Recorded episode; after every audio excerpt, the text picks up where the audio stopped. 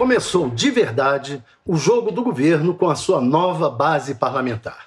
Deu 1 a 0 para o Centrão, com a eleição de Arthur Lira e Rodrigo Pacheco para o comando do Congresso. O governo empatou em 1 a 1 com a aprovação do projeto de autonomia para o Banco Central. Agora, segundo apurei, o Centrão colocará nova bola na rede. A área econômica terá que engolir um auxílio emergencial de no mínimo 300 reais. No mínimo. Assim será o jogo entre o governo e o Congresso, sob o comando do Centrão de raiz daqui para frente. Toma gol lá que deixa a bola entrar aqui. Às vezes, esse toma lá da cá não é tão ruim assim.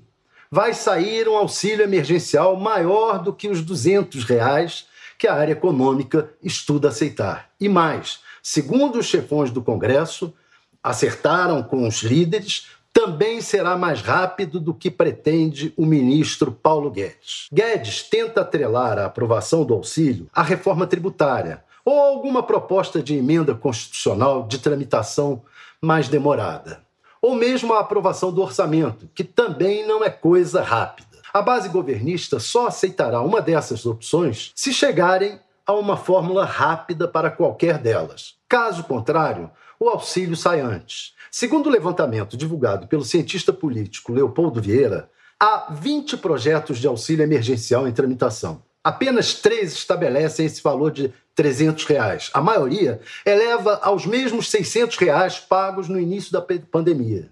Então o governo terá que dar graças a Deus se ficar nos 300. Mas, pelo menos seis propostas prorrogam o auxílio até dezembro.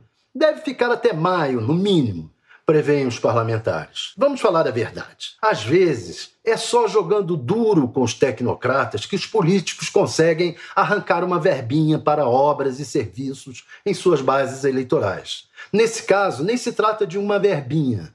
O auxílio emergencial vai tirar uma grana das contas do governo.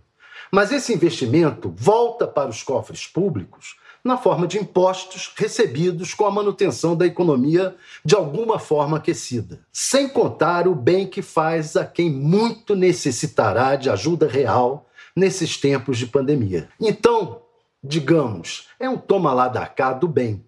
O problema é quando esse toma lá da cá envolve benesses mais pessoais para os políticos, às vezes na forma de mensalão, às vezes na forma de concessão de carguinhos para padrinhados e parentes que resultam numa mesada, digo, num salário para a turma amiga.